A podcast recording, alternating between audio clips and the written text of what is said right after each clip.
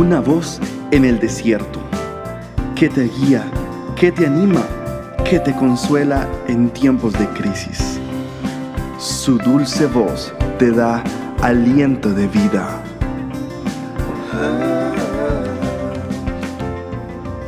Red de Mujeres Embajadoras.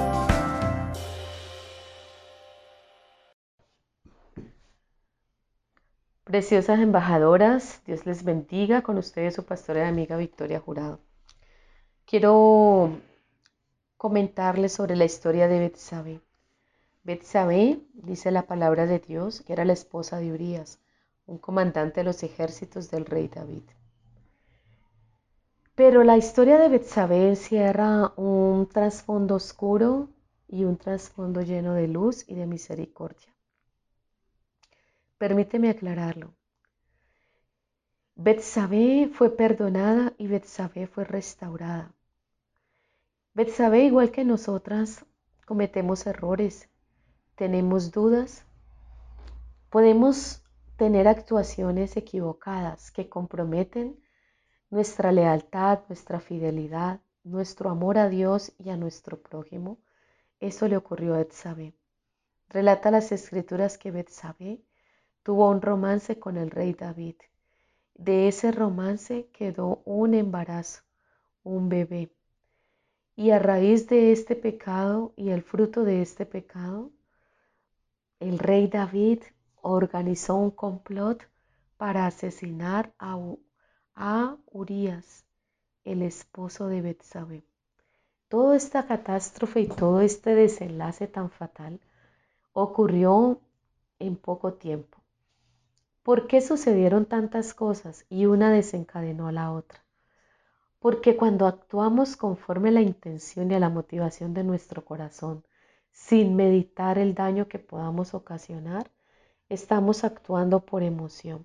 Esto fue lo que ocurrió al rey David y también lo que le ocurrió a Betsabé. Sorprendentemente la misericordia de Dios siempre está disponible para aquel que busca al Señor de corazón. Dice que como consecuencia de su pecado, esta mujer quedó embarazada y David aprovechó, maquinó un complot y asesinó a su esposo. Sin embargo, cuando llegó el tiempo del alumbramiento, la criatura murió, consecuencia de su mismo pecado. Y oró David en momentos de angustia y de desesperación. Dicen las escrituras que él oró al Señor por cuanto este bebé murió. Y dijo, Señor, reconozco mis transgresiones, crea en mí, oh Dios, un corazón limpio, devuélveme la alegría de tu salvación. Salmo 51.3. Después de la restauración de David a una relación aprobada con Dios, Betsabé disfrutó de la bondad del Señor.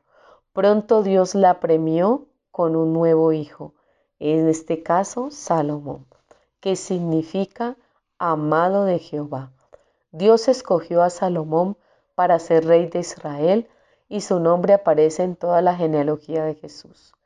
El pecado, queridas amigas embajadoras, el pecado mancha y empaña nuestra vida, empaña la vida de todos los que amamos.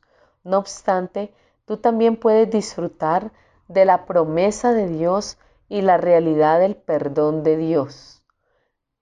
Cuando sigamos pensando en pecados de los que Dios ha dicho que no se acordará más, estamos en realidad dudando de su misericordia. Estamos en realidad dudando, no estamos privando del mismo poder y progreso espiritual. Ningún pecado debe arruinar toda una vida. En cambio, Reconoce tus transgresiones delante del Señor.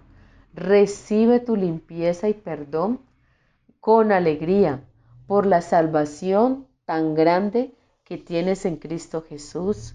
Amén. Bendito Dios, todas las preciosas embajadoras, en esta hora reconocemos que alejadas de ti nada somos, que por separarnos de ti, Señor, hemos cometido errores, múltiples errores, muchos pecados hay delante de ti.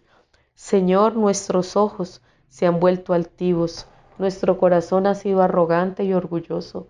Señor, nuestra cabeza, no se humilla delante de ti, no se postra, Señor, mi corazón.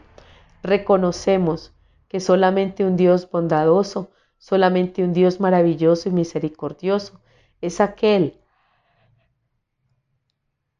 que su vida da por cada oveja. Te damos gracias por este tiempo, Señor. Permítenos seguir avanzando en el conocimiento de tu palabra y sobre todo aplicarla y ponerlo por obra. Bendiciones, nos puedes seguir en nuestro canal de YouTube, Embajadoras, o en nuestro website, Embajadoras. Dios te bendiga.